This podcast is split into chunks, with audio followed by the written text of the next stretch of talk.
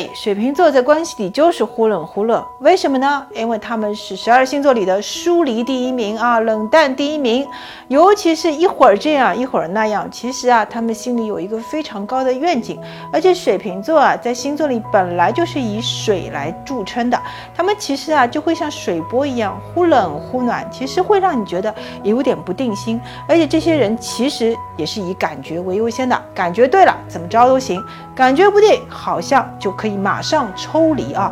他们会迅速的从原来的情感状态里走出去，会让你觉得非常的无情啊！这是水瓶座的一个特质。那怎么样才能跟水瓶座在感情里好好相处呢？第一，我觉得很重要的一点。你们要像朋友一样谈恋爱。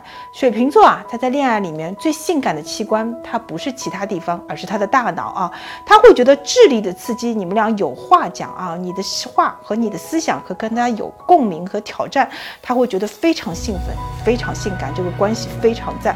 所以其实你们俩互相要像朋友一样相处，要价值观先要符合，同时大家在平时有话说，有智力挑战，那他就会觉得这个关系灵的不得了啊。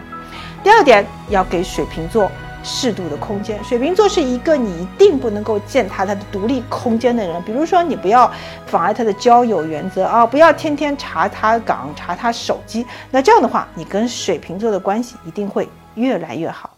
我是小眼睛的无限月，帮你解答人生的大问题。喜欢就给我点赞吧。